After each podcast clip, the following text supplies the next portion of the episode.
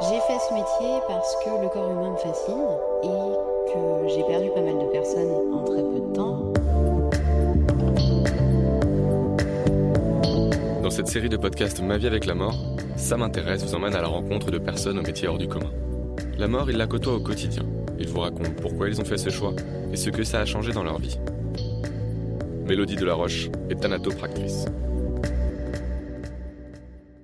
Avant de faire thanatopractrice, je voulais devenir kinésithérapeute parce que j'aime beaucoup le corps humain et que je voulais aider, soulager par le massage, par le contact, mais euh, aider sans pour autant rentrer dans le médical et euh, soigner des vraies maladies qui sont plus dures à supporter et à, à gérer. J'ai fait ce métier parce que le corps humain me fascine, encore et toujours, et que j'ai perdu pas mal de personnes en très peu de temps. Je suis rentrée en école de thanatopraxie, qui dure trois mois de théorie, à la fin duquel il y a un concours. Et ensuite, il y a la pratique entre 100 et 200 soins à faire sur des, fins. Et euh, j'ai été passionnée du début à la fin par les cours, par euh, la formation pratique, la formation théorique. Euh, quand je rentrais le soir, euh, je pense que j'ai jamais autant parlé avec ma mère euh, de ce que j'apprenais en cours, euh, ce qui a dû la traumatiser, mais et ça me plaît toujours autant. Au bout de un an, un an et demi de thanatopraxie, je me suis rendu compte que ce, ce métier m'avait aidé à gérer mes propres deuils et avancer dans mes propres deuils.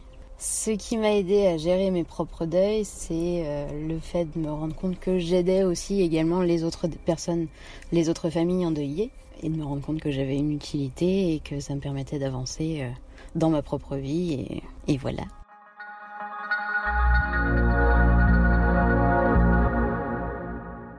Quand j'arrive sur les lieux, je ne sais pas grand-chose du défunt, hormis son nom, sauf quand ce sont des accidents ou des enfants ou vraiment des cas euh, spécifiques mais à part le nom et de savoir euh, s'il est très corpulent, s'il est accidenté ou quoi que ce soit, on n'en sait pas plus. C'est une fois qu'on intervient sur les lieux où on se rend compte de ce qui nous attend. En général, on intervient entre un jour et trois jours après le décès.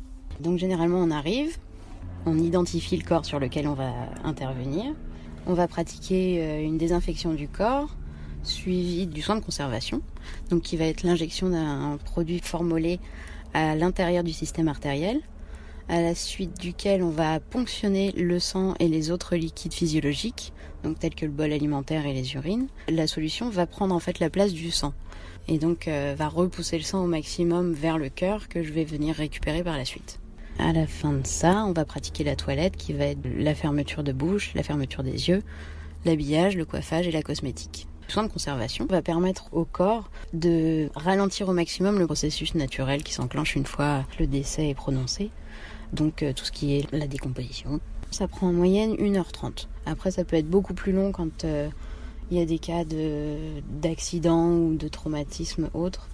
Mais euh, en moyenne, c'est 1h30 sur un corps standard, si on peut dire.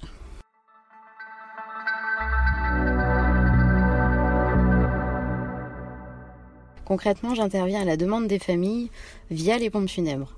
Les soins de conservation ne sont pas obligatoires sauf dans quelques cas de rapatriement à l'étranger.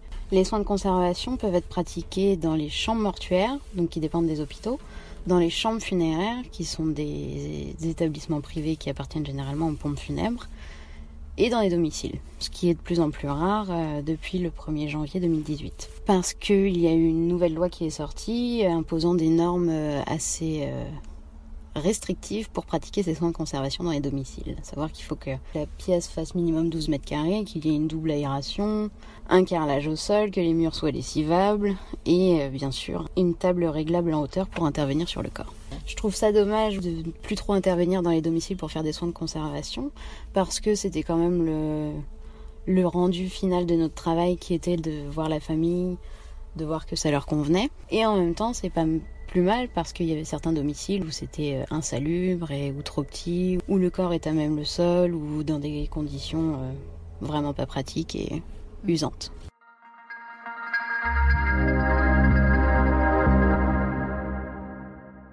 Le but du soin de conservation, c'est de pouvoir permettre à la famille de venir se recueillir avec le maximum de tranquillité sur un corps qui est présentable déjà, qui ait l'air reposé et dans des conditions d'hygiène euh, maximale. Les familles peuvent nous donner en direct ou via les pompes funèbres des instructions spécifiques telles qu'au niveau du maquillage, du rasage, du coiffage, de savoir s'il fallait lui croiser les mains, s'il portait des lunettes, s'il faut lui mettre un chapelet. La famille peut apporter et donner euh, tout ce que le défunt aurait voulu emporter avec lui et qui lui correspondait. J'ai plus beaucoup de relations avec les familles, je les vois pas très souvent. Après, c'est pas rare que les pompes funèbres demandent à ce que je vienne quand ils sachent que je suis pas très loin pour que je rencontre la famille, pour que justement celle-ci me donne les consignes spécifiques ou non, mais au moins qu'ils me rencontrent, pour pouvoir mettre un visage sur la personne qui va s'occuper de leur défunt, pour ensuite pouvoir euh, dire, euh, transmettre aux pompes funèbres, bah, vous remercierez euh, cette personne qui a très bien pris soin de notre papa, de notre maman ou de quelque qui soit le défunt. Le retour de la famille est très important pour moi dans le sens où c'est le c'est j'ai fait un bon soin même si j'en suis très contente de savoir que ça a convenu à la famille, c'est c'est le rendu de ma pièce quoi. En général, les pompes funèbres me transmettent si la famille est satisfaite et euh, généralement ils me disent la famille était content, ils l'ont trouvé beau, apaisé, il avait l'air de dormir, ce qui nous fait plaisir.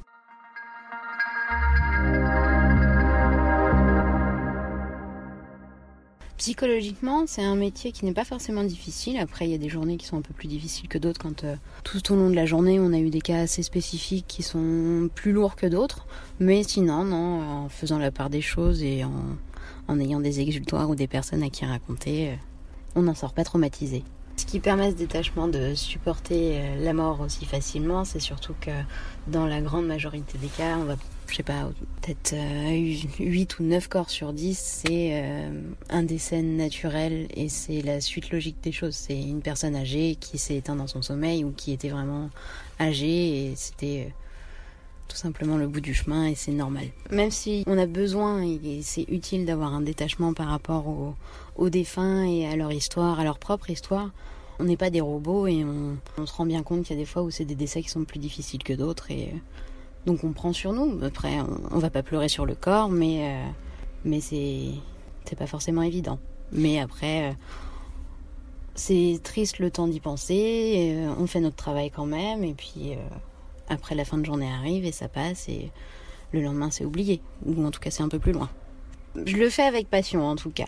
Je le fais parce que j'aime ça et euh, je pourrais pas me forcer. Si demain ça devient trop mécanique, je serais plus capable de faire ce métier parce que je perdrais un peu la réalité qui est que bah on prépare un défunt, ok, mais que la famille est derrière et que c'est pour eux qu'on travaille aussi. Même si je vois pas la famille, la famille est quand même très présente quand on prépare le défunt parce que c'est pour le défunt qu'on intervient, pour pour sa dignité et aussi pour le travail de deuil de la famille et les aider au maximum.